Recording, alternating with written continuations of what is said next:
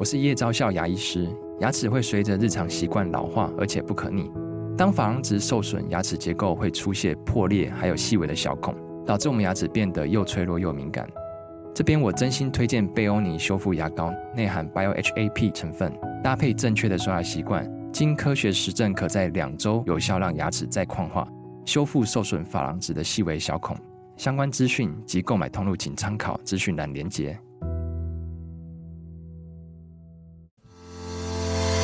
刚好你点进来听，刚好我想说点什么。大家好，欢迎收听《刚好遇见你》，我是赖芳玉。每集我将为您带来轻松、舒心跟专业的多元角度，我们一起来聊天吧。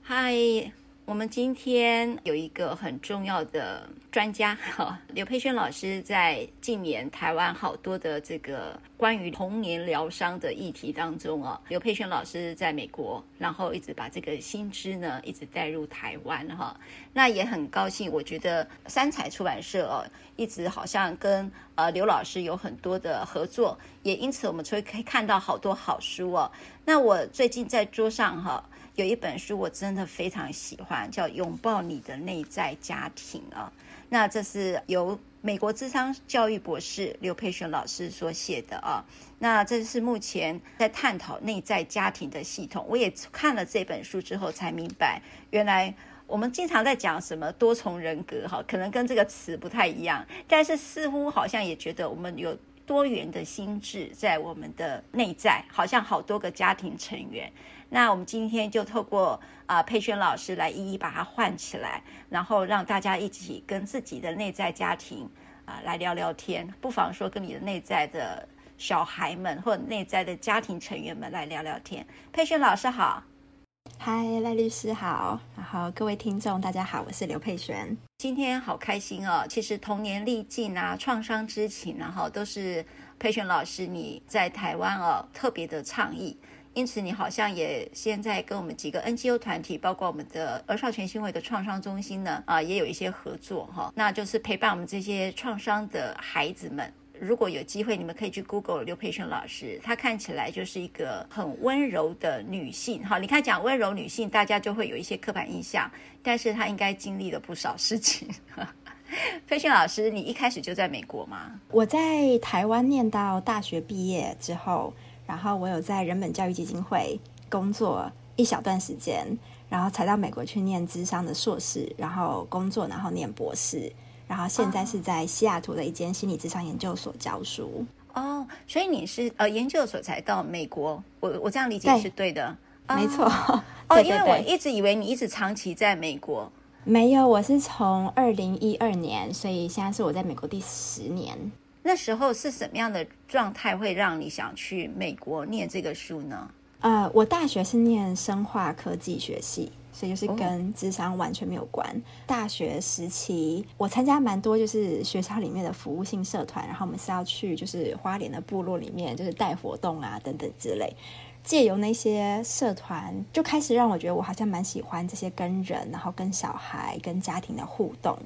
然后那时候我班上很多同学其实都在准备诶进研究室啊，或者是后来要考研究所啊。然后其实班上蛮多同学就是要出国念书，所以他们可能从大二大三就会开始准备一些出国念书相关的考试，比如说托福啊、GRE 等等。所以那时候就是因为其实我觉得大学的时候的我也没办法仔细想清楚我喜欢什么，就有点像是。看着大家在干嘛，我就跟着干嘛。所以大家在准备 GRE 要出国念书，嗯、然后我也想说好，那我也要出国念书。所以那时候也就考了 GRE 托福，准备要申请就是美国生化相关的博班的、嗯、的研究所。我其实不是很喜欢做实验，但是就是看到同学们都在准备做实验，我就觉得好像应该也要这么做。可是我其实是对于去参加一些，比如当时去人本教育基金会上他们的一些活培课啊，我当过他们的素养老师啊，就是我是很喜欢去参加他们的活动，我很喜欢去上那些怎么跟人互动、怎么样沟通的那些课程。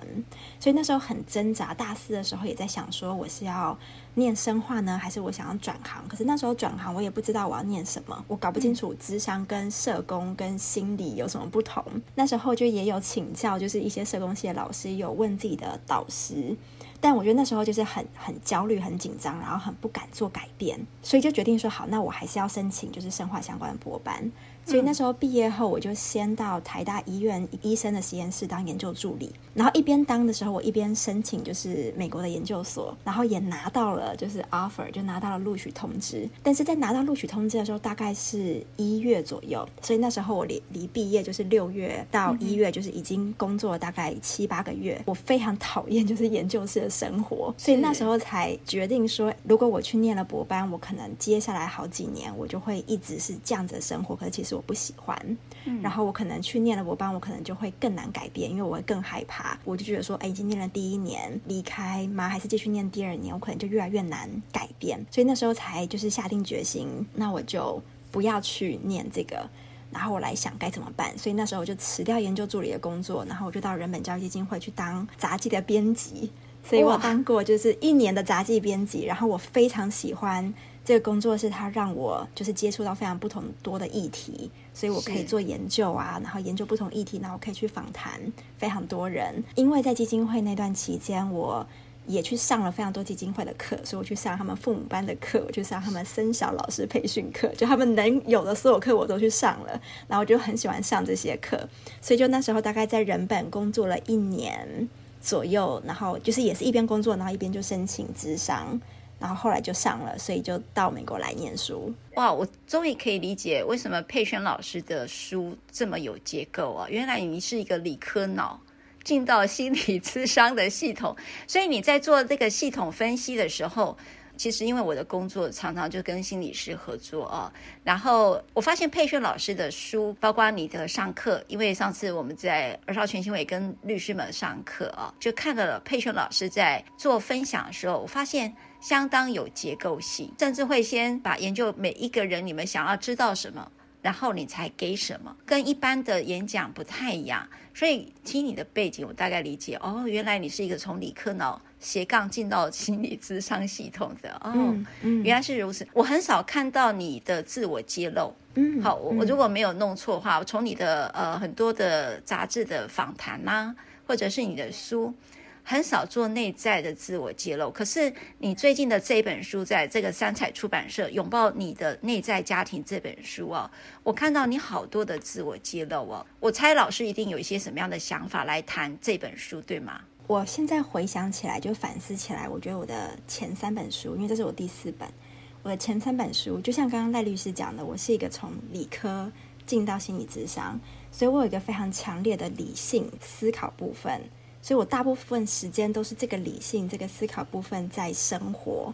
然后就算是刚进到心理智商，我觉得我也是在用这个理性部分在学心理智商是什么。所以它是一个停留在我的大脑里，可是它没有真的进到我的身体里面。所以像我从二零一五年开始学习内在家庭系统，就是我在书中写这个 Internal Family System Therapy，我也是只是停留在大脑，就是我可以理解，我可以分析，可是我没有真的懂他在做什么。我也是花了蛮多时间跟我这个理智的部分做了一些工作，做了一些自我修复。那我现在回想起来，就是我前三本书。蛮大部分是来自于我的理智部分写的，嗯，就是它是很多资讯，它是很多内容，它是很多专业的东西。然后应该是过去这几年来，因为我自己很爱阅读，所以我看了非常多的书。我觉得给我很多共鸣跟感动的，都不是书中的资讯跟内容，就那些资讯你是可以 Google 的，现在是非常的厉害，就科技非常厉害，你是有办法找到那些资讯。但是这些带给我共鸣跟感动的书，都是。我看到书中的作者的人性，就是他就是一个人。我会觉得这本书比较是来自我的 self，我的自我写的，就是我的理智部分还在，他提供了很多就是书的结构啊、架构该怎么写。这本书是我我的内心，它是我的心写，它不是我的头脑写的。嗯，然后可能是因为是来自这样子，所以我会觉得说，我会想让大家知道，就是我们每一个人都是人，就是我们内心本来就会有这一些。不同部分，然后其实我们可能每个人有不同的经历，可是你会发现蛮多人的内在部分是还蛮相似的。就是我们的内在部分，他们所承担的职责，可能蛮常看到，就是自我批评啊，或者是过度照顾人啊，或者是呃一些社会上面传递给我们的一些继承重担，就 legacy burden 啊，当男生应该要怎么样啊，女生应该要怎么样啊，就其实我们每一个人内心有非常非常多很类似的的内在部分，所以我觉得这一次写这本书，一方面是想让读者知道说，我们每一个人都一样，我们身为一个心理师，我们并没有比个案还要高尚。我们跟他们一样都是人，嗯、然后当我们有办法每个人都进到内心，其实那个疗愈的能量就是在我们每个人内心里面，嗯，就是你不需要从外面得到任何东西，就你的内心已经拥有了所有你需要疗愈的东西。嗯，佩君老师有一个魅力，嗯、他经常把一个我们可能知道的线索，他把它标示出来啊、哦。他譬如说在前几本有提到童年逆境，哈，呃，提提到创伤之情，嗯、那这一本书。你刚才的用词叫 IFS，就是你用的一个英文词。那这到底是什么意思呢？我在这本书主要写的是我自己做智商的一个取向，所以就智商有不同、嗯、不同的理论嘛。所以我自己在做智商，所以当个人进到我的智商室里面，我在帮个案一起做心理治疗的时候，我用的取向是一个叫做内在家庭系统治疗，然后它的英文叫做 Internal Family System Therapy，然后它简称叫 IFS。所以其实蛮多人会直接用 IFS 来讲这个词，嗯、那它其实是一个我非常非常喜欢的治疗模式，然后这也是为什么我很想写这本书，因为我觉得这个治疗模式不不仅是对我自己，因为我自己也是找 IFS 治疗师来当我的心理师，或是所以在我自己身上或者是我的个案身上，我都看到这样子的模式可以带给人很大的转变跟改变，嗯、所以就是我很希望说这样的模式我可以让大家可以理解。这样子，我们每个人都可以用这个工具来了解自己，然后来修复自己。是，如果佩璇老师，我们用一个呃，你在书中有引用的你的好朋友茉莉这个个案，嗯嗯、如果用他的这个个案来走一遍 IFS，给所有的听众朋友，嗯嗯、更理解了这每一个家庭成员，就是内在的家庭成员。那我们来试着可以走看看这样的一个系统到底可以帮助我们什么？呃，其实一开始大家在听到 IFS 可能会觉得很有距离感，就不知道那什么东西。所以蛮多时候我在跟个案工作的时候，我都会用电影《脑筋急转弯》就是 Inside Out、哦、这个电影来解释。嗯、所以如果有看过这个电影的呃听众，可以看到说这个电影其实就是小女孩莱莉她的脑中住着不同的情绪角色嘛，就是有怒怒、有悠悠、有有乐乐。等等，我们的每个人的内心就有点像是这样子，我们内心都住着不同的成员，然后 IFS 把他们称作 parts，就是我用中文翻译成叫做部分。所以你的内心可能有一部分的你，就像那个乐乐一样，就是有时候会很开心啊，会觉得说人生应该要怎么样啊，可能有一部分你会很常自我批评。每次都告诉你自己做的很不好，嗯、可能有一部分你会觉得，哦，我应该要关心别人，我应该要照顾别人，别人的需求比我的需求还要重要。可能有一部分你会是一个工作狂，会把所有的时间全部放在工作上面。所以就是我们内心会有不同的部分，然后他们可能拥有不同的情绪、不同的想法，然后不同的行为。其实蛮多心理学会叫我们用对抗的方式来把这些我们不喜欢的部分赶走。比如说自我批评，嗯、就是你应该做些什么，然后把这个自我批评赶走，你不应该这样做，或者是一些大家比较极端的行为啊，比如说呃酒精成瘾啊、吸毒啊，嗯、或者是暴饮暴食啊、饮食失调啊、自残啊、自杀。这些部分都是被我们社会大众很唾弃、很觉得很不好的部分，嗯、然后蛮多就是心理学方式都是要他们把他们赶走。是但是 IFS 告诉我们说，其实这每一个部分，他们在做这些行为，都是他们过去为了要帮助你生存，所以他们学习到他们所承担起的工作职责。他们做的行为并不是他们本人，是他们学习到我需要这样子做。嗯、那我们可以保持着一个非常去。接纳他们，去聆听他们，去理解他们的角度，去理解说他们为什么要这样做，他们这样做是为了要帮助我什么，以及我们怎么样帮助每个内在部分知道说他们可以不用再被冻结在过去。因为很多时候他们是被冻结在过去，他们仍旧以为你还是一个小孩，他们需要这样做。所以我们怎么样帮助他们，可以去卸下他们可能期待了二三四十年来的工作职责。然后让他们也可以回到他们是谁。然后当我们这些内在部分回到他们自己本身，或许我们会开始发现一些我们从来不知道自己所拥有的特质。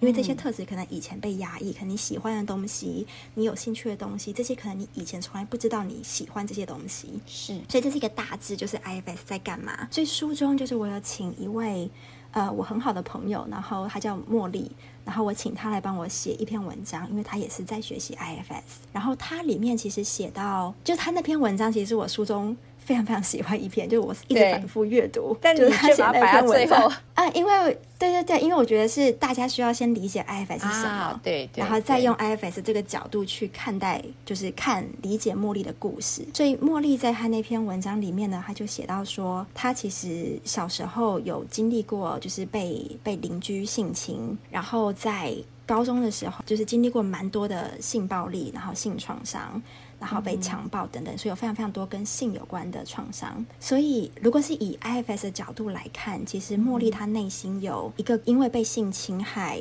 所以所产生的一个我们称为就是被放逐的小孩。所以这个部分可能携带了很多，就是哦，我很糟糕，然后这是我的错，我有问题，然后有很多羞愧的感觉。因为可能身为一个五岁的小孩，当你被侵犯的时候，你可能没有太多的语言去描述发生什么事情，然后可能你有很多的情绪。可是如果你周遭没有大人可以帮你平复那些情绪，其实这个小孩就只能自己独自。承担这个情绪，所以茉莉她可能有一个内在的小女孩，可能还卡在五岁六岁，然后又携带了很多就是羞愧啊，都是我的错啊，我不够好。那她的内在系统为了不让她去感受到这个情绪，所以发展出了很多保卫者。所以茉莉在她的文章里面就写到不同的保卫者，比如说她现在还有个保卫者，我就会是大吃大喝。所以，当她是可能压力来的时候，他就会开始就是吃很多他可能平常完全不会吃的东西。那这个不断的暴饮暴食，其实是帮助他一个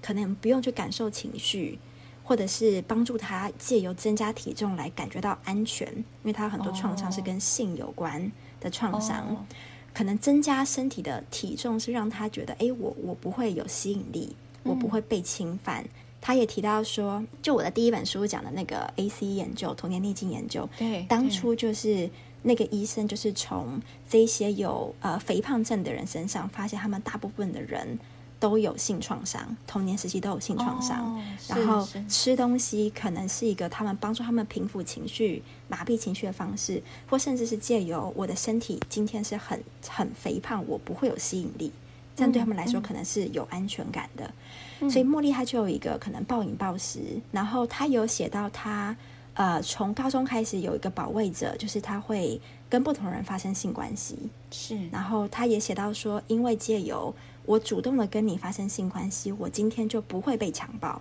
我今天就不会被性侵害。因为今天主控权是在我身上，嗯嗯，然后当我跟别人发生性关系，会让我感觉到我是被爱的，我是被要的。他的这个性爱部分从高中开始，然后持续到研究所之前，就他才有帮助这个部分可以好好的呃疗愈，然后让他知道说他不需要再用性爱这个工作。这个指责来帮助他，他可以开始采取其他不同的部分。那茉莉她有想到说，她有一个非常激烈的保卫者，我有点忘了我书中帮他取什么名字，好像叫鞭打者之类的。他就是一个自我批评者，他就是一个自我批评者，嗯、所以他就是啊、呃，整个研究所时期。他都会不断的跟自己讲，就是哦，我这一定会做不好，我我课堂一定会怎样。就那个鞭打者从他很小的时候就出现嘛，因为要让他不要展现任何的脆弱，嗯、所以任何就是展现脆弱的时期，这个鞭打者可能就会跳出来，然后可能就会就是跟他说一些非常批评他自己、羞辱他自己的话语。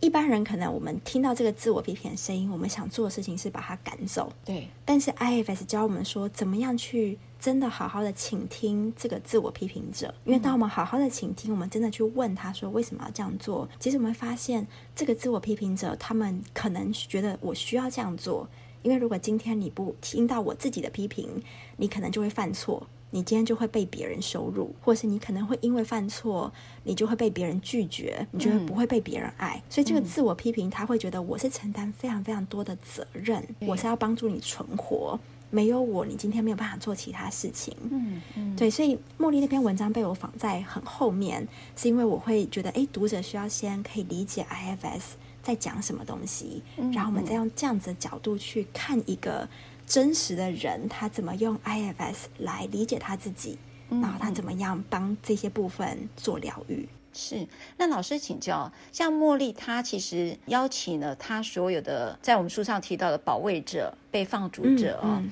然后所以在保卫者里头又有分管理员跟救火员。好，嗯嗯、那所以呃，救火员是指说，呃，是在内在伤痛被触发的时候，就赶快跑，赶快跳出来，然后就赶快灭火。那我就记得茉莉有一个，就是她到迪士尼去玩，嗯，嗯对，嗯，然后她本来以为她好像。以为说他经过 IFS 的治疗之后，他以为他已经痊愈了。可是他到了迪士尼这件事，好像是跟她的男朋友就地重游，也就是他的前夫嘛，哈。对，对我我的记得是这样了哈，就是跟他就地重游的时候，其实他整个那个被放逐者的那个创伤的孩子，整个被唤起。所以老师就说。那 IFS 在我们把这些创伤，应该讲我刚才讲的那些家庭成员、保卫者、被放逐者、嗯、这些邀请来之后，能够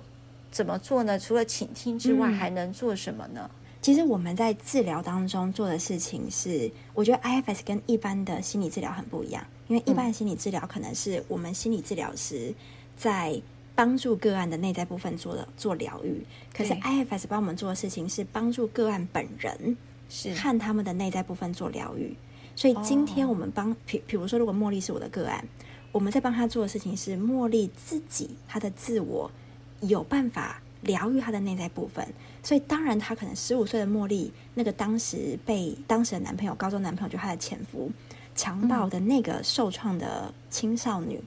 他可能还会有时候会情绪，尤其他到了迪士尼，那是一个当时他跟他的就是当时男朋友一起去，然后有很多性创伤的地方，所以他到那个地方，他的身体可能就被唤起那个创伤。是，所以我们要做的事情不是把他赶走，而是茉莉现在她有这个能力去面对，然后去陪伴这个十五岁的青少女，因为当时这个十五岁的青少女，她可能当时没有任何人可以陪在她旁边。嗯，嗯，所以但现在茉莉自己。他有办法可以去陪在这个十五岁的青少年旁边，嗯、或者是他的其他保卫者，比如说他的暴饮暴食出现之后，茉莉他有办法可以陪在他旁边。对呃，有点像是啊、呃，我在书中写了一个例子，会是是谁在开车？所以很多时候，我们其实是我们的内在部分在坐在驾驶座，然后这些内在部分其实很多时候他们可能还是被冻结在过去，他们还是一个小孩子年纪，所以其实很多时候我们的内心是一群小孩在开车。那现在我们要做的事情是我们怎么样自己就是我的自我，因为 IFS 说我们不只有非常多的内在部分，我们还有一个自我。其实这个自我就有点像是你的人，这个人的本质，你的核心本质，你的存在。那 IFS 说，我们每一个人都可以进到这个自我的状态。所以现在我们怎么练习？是我的自我在开车，所以我的不同部分可能还是在后面讲话，因为他们长期以来都他们在开车，他们认为他们知道该怎么做，所以他们可能还是会给你各种不同的意见。可是我今天可以成为那个，我坐在驾驶座，哦，好，我可以倾听后面每一个人讲的话。然后我在听完他们全部人讲的话之后，我可以好好的做决定。就这个决定权是来自于我，不是那些坐在后面的还被冻结在小孩年纪的人。嗯，那当然，IFS 的治疗继续做下去，我们会做的是，我们怎么帮助这些内在部分，我们英文称作 unburden，嗯，就是帮助他们卸除他们的重担。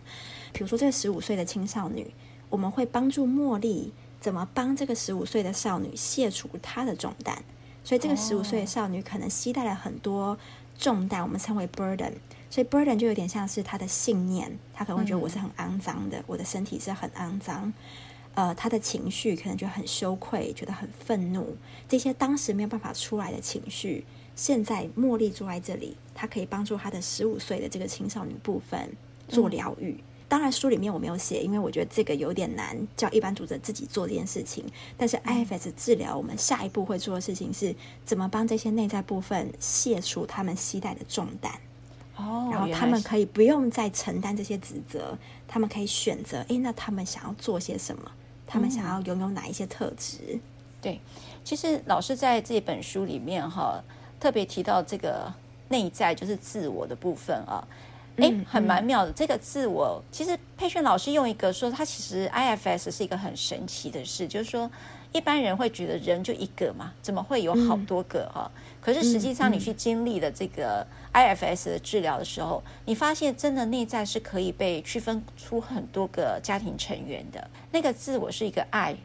我好喜欢这句话。爱是所有的一切答案哈，有一个章节刚好去提到那个白人至上跟反种族歧视的那个运动里面，然后最后他找到爱是所有的一切答案。老师好像在这里头得到这个很大的体悟。那那个就是一个自我坐在驾驶座上哈，那这边您写到了这个自我的状态，如果你跟你的内在的真正的自我哈，那个我就是爱这件事哈。你会感觉到平静、同理、慈悲心、好奇、勇气、廉洁、自信、创造力，而且会觉得很清晰哦。这就是你最本来的存在的本质。所以，对各个宗教可能都会去谈自我哈，譬如说本来面目哈，譬如是这个圣严法师在谈到的，可能就是本来面目。那可能基督教谈的可能是内在神性的部分。可是，在 IFS 里面谈到的自我就是。我的存在本身就是爱与平呃祥和的，嗯，我我的理解是对的吗？嗯、对，那其实 IFA 这个 self 的概念，其实就像刚刚赖律师你说的，不同的宗教可能有不同的语言。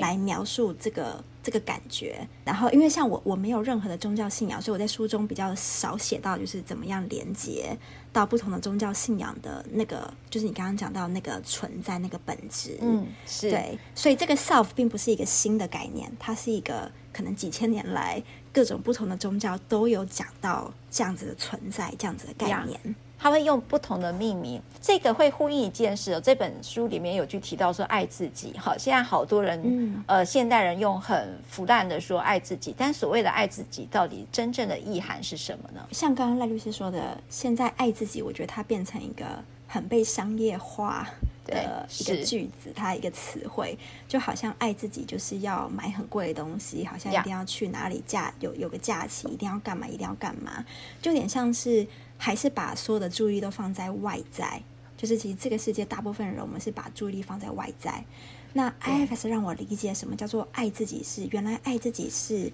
我们怎么去接纳自己内在的每一个部分。嗯、然后我们说每个部分就是我们有那些我们很喜欢的部分，做得很好，嗯、做得很完美的部分。可是我们有那一些我们很讨厌，我们很想要。排开他们很想要，就是让他们离开的部分，我们怎么样把他们一样整合、融合回来？然后我们怎么样去接纳？真的是每一个自己的面相，每一个自己的部分。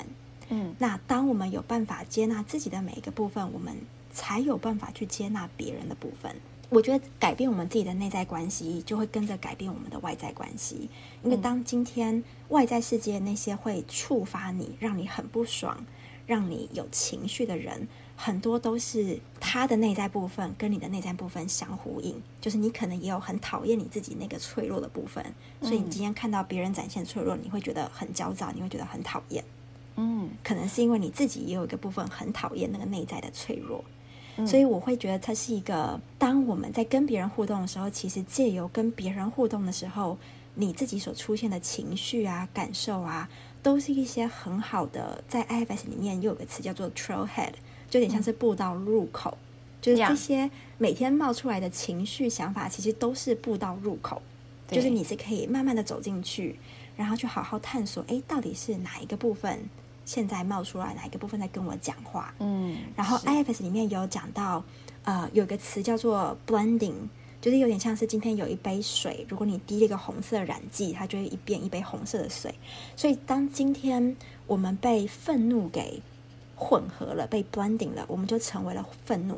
我们就开始用愤怒的角度来看事情。嗯、但是我们今天可以做的是，我们怎么样让自己跟这个部分可以 unblend，就有点像是跟这个部分之间有点空出一点距离。所以我今天我可以看到愤怒，我不是愤怒。可是我可以好好的聆听，嗯、我可以感受愤怒的情绪，嗯、然后我是由我我的自我来面对别人，嗯，所以当今天是自我领导面对别人的方式，跟今天是由愤怒来掌控你来面对别人的方式，就会非常非常的不一样。我觉得其实这本书有好多的词汇，我都很想要让老师讲一遍课给大家听了，嗯嗯、包括 继承重担哈，嗯、包括其实这里头还有一个，我记得叫做神奇厨房是吗？A Magical Kitchen，它是来自呃《uh, The The Mastery of Love》那本书里面的举例。他有提到几个情境，哇，那个在讲亲密关系的时候非常精准的，那那个所谓的神奇厨房，那个老师要稍微说文解字一下嘛，是什么样意思呢？这个情境是一开始是来自于就是《The Mastery of Love》那本书，然后 IFS 创办人 Dr. Richard Stewart 他在他的另一本书就是《You Are the One You've Been Waiting For》里面就举了这个例子，然后他把这个例子用在 IFS 身上，是指说。想象你的内心有一个神奇的厨房，然后每天就会有非常多就是源源不绝的食物。所以当今天你有好多个小孩，你每天都可以喂这些孩子，你不会因为食物不够就就让他们饿肚子，然后你也不会用食物来来勒索他们或来恐吓他们。所以这些小孩都有足够的食物吃。那当今天如果有一个人来敲门，然后拿了很多披萨或者是糖果，就拿了很多不健康的食物，然后跟你说的，你今天要照着我要你做的事情做，我就给你吃这些食物。你其实不会答应嘛，因为你就是已经拥有非常非常多足够的食物。那当你今天碰到另一个人，那另一个人他也有他自己的神奇厨房，他自己也有非常多足够的食物。那其实你们两个人在一起可以一起分享很多东西。你们不是互相依赖，我一定需要他的食物，食物因为我的食物不够，嗯，所以这是第一个例子。那他在这个比喻当中举的第二个例子是：想象今天你没有足够的食物，所以你的小孩子都在饿肚子。是，想象有其中一个最小的小孩，他每天都饿肚子，然后一直大哭，然后因为你觉得很烦，所以你就把他关在地下室。其他比较大的小孩。就开始承担起不同责任嘛，可能有一个小孩，他每天都要去地下室安抚那个小小孩；可能有另一个小孩每天要翻箱倒柜，就是找家里还有什么食物可以吃；可能还有另一个比较大的小孩，会每天督促你说：“你怎么还不去找做找工作？你怎么还没有干嘛？你怎么还没干嘛？”所以其实这就是我们的保卫者。Yeah. 就是因为今天食物不够，然后有个小孩在底下哭，大家受不了了，嗯、所以保卫者不同的小孩，他们开始承担起不同的职责。嗯、那今天如果有一个人来你家敲门，说：“哎，你看我有这么多的披萨跟糖果，呃，你要不要跟我在一起？”那你的这些家里的小孩一看到食物，应该会非常非常的开心。嗯哼，那你们就在一起了。今天这个人他跟你在一起之后，他可能有非常多的暴力倾向啊，非常多的掌控啊，嗯、然后要你一定要照他做的事情做啊。可是你可能有一部分想要离开，可是这些小孩想到说啊，离开了就没有食物吃了，所以你可能就不敢离开这个关系。嗯，所以其实 Magical Kitchen 它这个比喻在讲我们的亲密关系嘛，是。就第一种状态是，当我们内心有足够的爱，嗯、我们去跟我们的伴侣在一起的时候，这时候，呃，我们是可以用我们的自我跟另一个人相处，嗯、就是这不是我们的内在小孩需要去讨爱，需要去抓着别人来爱我。嗯，这是第一种情况。那第二个情况是，当我们心中也不能说没有爱，应该是当我们被这些内在小孩 blending 的时候，我们会觉得我们不够被爱，我们不值得被爱，或是我们不够好。嗯、所以，我们的这些内在小孩，他们会开始去寻找外面的人，他们要外面的人来爱我们，嗯、因为他们不知道其实你可以爱他们，是他们不知道你的存在，他们一直要找外面的人来爱你。所以这样子的关系就会开始有一点复杂，因为今天在这样的关系里面，你可能是在一个受虐状况，可是你可能不敢离开，嗯，因为可能离开会有更多需要承担的东西，或是你可能很恐惧，或是你的内在小孩不敢离开，他会觉得需要抓住别人来爱他，嗯，对，所以我自己也还蛮喜欢这个 Magical Kitchen 的例子。对，你知道这本书哈，各位听众朋友，你们听到这里，有没有发现，其实佩璇老师，我用词汇来带今天的一个话题，可是你一定会发现，从例子当中应该打到你很多吧？譬如说刚才提到的暴饮暴食，其实像我遇到压力的时候，就会开始吃零食哈，然后那时候会有安全感，我吃零食后特别会回到小时候的记忆，所以那个感觉是舒服的，然后。你的那个自我没有被找出来，所以你的被放逐的孩子继续在地下室哭的时候，其他保卫者就承担很多，让你变成女超人，像佩萱老师的女超人哦，特别的强啊。所以在这个时候呢，我们好多的自我谴责或鞭打者啦，哈，或者是女超人这些保卫者，你们可以自己去找。那这本书介绍的很详细，然后也。我觉得很 touching，就是说这么有结构性的介绍这些呃家内的一些成员，可是他却很 touching 你自己的状态，然后会让你很快的找到你的方法，因为这边是有介绍的，由这个三彩出版社所出版的《拥抱你的内在家庭》啊，刘佩轩老师所写的这本书是非常棒的。然后呢，为什么要讲到这个厨房？最近台湾有一个很红的。网红叫做阿汉呢，他有一个九天玄女的影片，我不知道佩萱老师你有没有看？嗯，你看到阿汉他，因为他就用爆米花，对不起，我用爆米花来连接了我的厨房哈。但是，嗯，因为但他后来有在讲他他的呃背景，我觉得还蛮值得来聊聊。跟阿汉后来在一个回家吧，就是接受这个主持人的访谈的时候，去提到他自己的内在世界啊。那老师你怎么看待这个影片呢？嗯嗯，因为我在看到他第二个访谈，就是那个回家吧的访谈，他有讲到说他呃从小就觉得他需要搞笑，因为如果今天不搞笑，就是他要借由搞笑，借由模仿别人才会喜欢他。对。然后我记得他有提到说，他好像从小学三年级开始就意识到，就是下课的时候同学们都会去打球，可是他不喜欢，他可能就坐在教室里面，然后他就发现说完蛋了，完蛋了，就是。我我我会这样子会很很不一样啊，怎么样？所以我，我我那时候在听到这一段的时候啊，我会看到就是哇哦，一个小朋友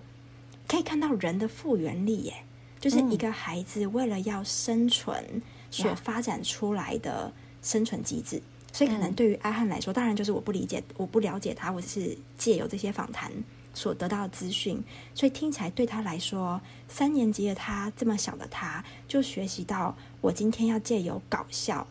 嗯，别人就会喜欢我，别人就会喜欢来跟我相处。嗯、那如果今天我不做搞笑这件事情，我可能会被排挤，我可能会被讨厌。Yeah. 所以像像我看到阿汉的那个访谈的影片，我就会看到哇，所以他有个非常强烈的保卫者，就是这个模仿跟搞笑。嗯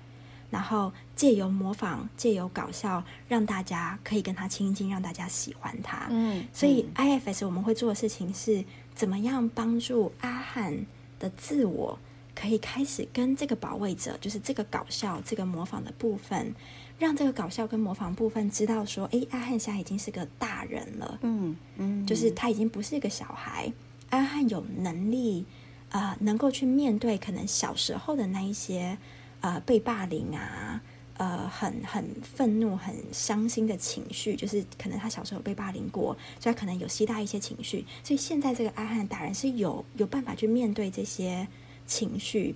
所以这个模仿这个保卫者，他可以稍微放下这个保卫的工作，这个信念哦。嗯、所以这个信念是我一定要模仿，因为如果不模仿，别人就不会喜欢我。所以。这个保卫者放下这个信念，他当然还是可以继续做模仿这个搞笑的、嗯、的的事情。但是今天他的模仿，他的搞笑，做这些影片，会是来自于他的自我，来自于他想要做这件事情，来自于他想要分享这些喜悦，因为他的这些影片带给很多人快乐嘛。这来自于他的自我，嗯、而不是来自于保卫者他的恐惧，而不是来自于哦，我今天一定要这样做，因为如果不这样子做的话，别人就不会喜欢我。所以其实光是看到那一段，我就哇，就是看到哇，他有一个好忠心耿耿的保卫者，在他这么小的时候就知道我需要这样子做，我才能保卫你。嗯，对。然后其实我觉得听众们，我们可能各自也都可以觉察到自己内心有很多保卫者，可能持续抓着那个我们从小时候就建立起的生存模式，然后这些保卫者可能还是依旧被冻结在过去。因为他们不知道你已经长大了，嗯、然后你现在有不同的能力跟资源，他们依旧认为你需要这么做。那我们是可以帮助他们，嗯、让他们知道说，现在我是家里的大人，嗯、我可以帮助你，然后帮助你卸下这些责责任，卸下这些重担，然后你可以回去当你想要当的人，你可以回去找回你本来那些特质。嗯，对。其实我觉得我看了阿汉这个访谈的时候。我我其实是特别心疼，嗯、特别心疼是因为我们自己看到，因为我我不知道佩璇老师会不会是了哈，像我也是一个高敏感气质的，嗯，好，我从小就是高敏感，嗯、所以我看到阿汉他在学校在他讲到他自己的时候，他不经意的，应该讲不经意。他内在好多的情绪就涌上来，我我看到他哭了哦，好像仿佛第一次有人真正去问阿汉你这个人，而不是网红上的那个阿翰，那个曾宝仪的主持人哈、哦，他在问到呃阿汉的成长史的时候，我觉得他好仿佛第一次被问到阿汉你本人，你你你是怎么长大的，所以他就开始去回忆到他的童年，那个时候我觉得阿汉才真正的出来，然后就看到。刚才提到保卫者用模仿的方式让他让大家喜欢，然后他其实内在的被冻结的被放逐的孩子，就是还在哭泣，就是会不会有人不喜欢我，因为我跟人跟人家不一样。然后所以在老师这本书也去提到，我们好像一直有一个保卫者要让我跟别人是一样，然后好像不太允许不一样的孩子是坐在驾驶座，好像哈。然后就会一直呃把他想说，你就放到情绪上，放到另外一边去吧哈。可是真正的那个孩子，就是很担心自己跟别人不一样的那个阿汉，在那次的访谈当中，我就看到他了。所以我要再提，就是说，其实走到一个比较 popular 的一个网红也好，或者是艺人也好，其实都好像可能都会有这个被冻结的孩子在童年。嗯，那如果有可能的话，嗯、我觉得看这本书之外，但哎，台湾好像目前还没有 IFS 的心理师，对吗？除了佩璇老师以外，呃，我有知道有另外一个，哦，最近认识的，对对对对对。哦，OK OK，就是说，呃，就是除了看这本书，如果你们需要更进一步的话，可以再跟佩璇老师联络啦，因为我不太知道佩璇老师是这样可以的吗？嗯呃，我会推，我可我可能就会推荐，可以去找谁谁谁，对对对对对，啊、是是是是。对。好。然后我有点想，就是最后一点点时间，我想要回到刚刚那个阿翰的影片，我会在书中有写到，就是继承重担，就 legacy burden，、啊、有很多是这个社会传给我们的信念。然后像阿汉那个例子，我就会想着，我们要怎么样建立一个更多元、更友善的社会。跟所以，像今天这个小男生坐在教室里面，当他知道他自己不喜欢打球，他会觉得这是 OK 的，然后旁边人会觉得这是 OK 的。嗯、就我们怎么样让每一个孩子的每一个特质都可以被接纳，都可以被包容，这是一个社会环境架构下面的议题。因为有太多的继承重担是在告诉我们，男生应该要怎么样，女生应该要怎么样。所以，当阿汉小时候发现他喜欢的东西或他想做的事情，不是社会上面男生该怎么样。这这时候就是他的那些特质可能就要被压抑掉，因为这个社会不接纳。所以我觉得创伤治疗很多时候要回到社会正义，就是我们怎么样促进一个更包容、更友善、更平等的社会，然后让每一个人的特质都可以被接纳，嗯、而不是被被放逐掉。对，对我觉得继承重担这件事，老师可以再多解释一点。继承重担是指说，不是来自于你的童年，嗯、而是来自于这整个累世，应该累世，对不对？各个世代累积下来的，是来自于我们的父母，可是它也不是只单单来自于我们的父母，它可能来自于我们的父母的父母的父母的父母，就它可能是长期几千年传下来的一些信念，所以这些信念可能是包含女性，如果你是性别认同是女性的人，你应该要怎么样？所以像刚刚赖律师一开始说，好，佩轩看起来是很温柔人，大家可能就开始把温柔这两个字有不同的就是解读跟不同的假设。所以我觉得这也是书中我很想带给大家，是我们怎么来呃觉察跟检视我们自己携带多少这个社会上加注在我们身上的信念，然后我们是不是继续传下去？我们能不能够可以就是检视完，然后来来意识到我们想要传递什么样子的信念？嗯，是。好，我们今天可以多聊一点好了，因为我觉得老师可以讲真的太多了。虽然我们时间已经很长，但我还想要再问哈。这题其实是我们小编问的，我相信这个应该跟他的议题有关，嗯嗯，所以一定要特地帮他问。他说，当我们做一个决定的时候，嗯、内心可能会有很多不同的意见，有时候意见是会打架的。那在书里面提到，内在家庭的家人意见不合的时候也会吵。如果遇到不同的声音在吵的时候，我们怎样让他把这个架吵完？然后再找到自我呢、嗯嗯，所以其实就有点像回到刚刚讲的.就是 blending 跟 unblending。所以今天我被这个愤怒呃掌控的时候，我就成为愤怒。可是我有办法跟这个愤怒分开，我有办法跟这个哦，我应该要离职这个部分分开。我可以好好的倾听他，所以就有点像是刚刚好，我今天是坐在驾驶座，我后面有很多不同的部分在跟我讲话，可是我可以好好的去一一倾听他们每一个人，因为很多时候是这些部分他们互相吵架，可他们不知道你在这里。嗯，就有点像是一个家没有大人，就是小孩之间互相吵架。我们怎么样担当起这个自我，这个家里的大人的角色？嗯、所以我们没有把他们赶走啊，就是我们还是欢迎他们，邀请他们来跟我们讲话。就有点像是好，今天我们开一个圆桌会议，每个人都坐好，他们每一个人都很重要，他们每个人声音都很重要。嗯、那我可以好好的倾听他们每一个人之后，由我来做决定，而不是由他们某一个人来做决定。所以就回到刚刚讲的，好，我们怎么样 unblend 每个部分？我不是成为这个部分，我是可以倾听、理解、同理这个部分的人，然后对每一个内在部分都可以这样子做。然后这个自我，我回到这个自我，然后由这个自我来做决定。好，我们小编应该有听到了。这个不是一件容易的事，但是，嗯，但是它是需要去整合这个，不然就会一直处在今天我驾驶座是保卫者，我 明天的驾驶座是救火员，对我，我后天可能就是放逐的小孩，就是我可能就一直悲伤不起，然后必须要透过很多的吃让自己有安全感等等，或者是我觉得有好多我们可能内在的声音被我们用高效率。或者是觉得他是不好的，就好像一定要把它灭掉或把它驱逐掉，觉得那个就不是一个完美的、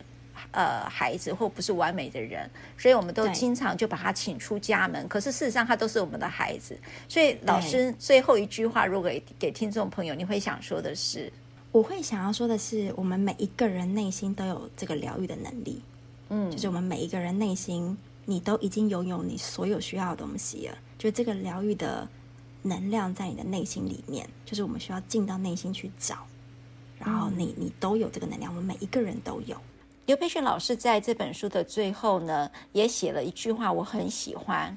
我们都有缺陷，也都值得被爱；我们都会犯错，同时也在成长。我觉得这句话我很喜欢，然后就跟老师刚才所提的，我觉得接纳我们所有的内在，也就是好好比说，让内在小孩都回家哈，回到自己有爱的归属的一个家。你可以不用透过外找哈，不管你去找事业啦，去找好的伴侣等等哈，你可以回到找你自己，也许你就是一个最好的陪伴者。那我们今天谢谢佩璇老师。那也非常喜欢这本书，谢谢三彩文化哦，给我们这么出了这么好的一本书，尤其在动荡的年代，这本书是特别特别的重要。重要在于说，呃，我们虽然透过这本书了解了一个治疗法是 IFS，可是这里头有更多的提醒，提醒什么呢？提醒到接纳自己这件事情，它不是一件容易的事情，而且它似乎一直被漠视。但是借由这本书，你会理解，这都是你的一部分。那如何把自我给找回来，就是所谓的爱自己这件事情，是远比啊、呃、你用食物或用其他保卫者的坐在驾驶座的做法好来爱自己。你应该回到你自我来爱你自己。谢谢佩璇老师，谢谢你，谢谢谢谢谢，拜拜。如果你喜欢我分享的内容，欢迎订阅。想请我喝杯咖啡，欢迎打赏。我们会全数捐给二少全新会。如果你想要更了解二少全新会，在每集详细内容都会有介绍。大家下次刚好遇见时，我们再来聊天喽，拜拜。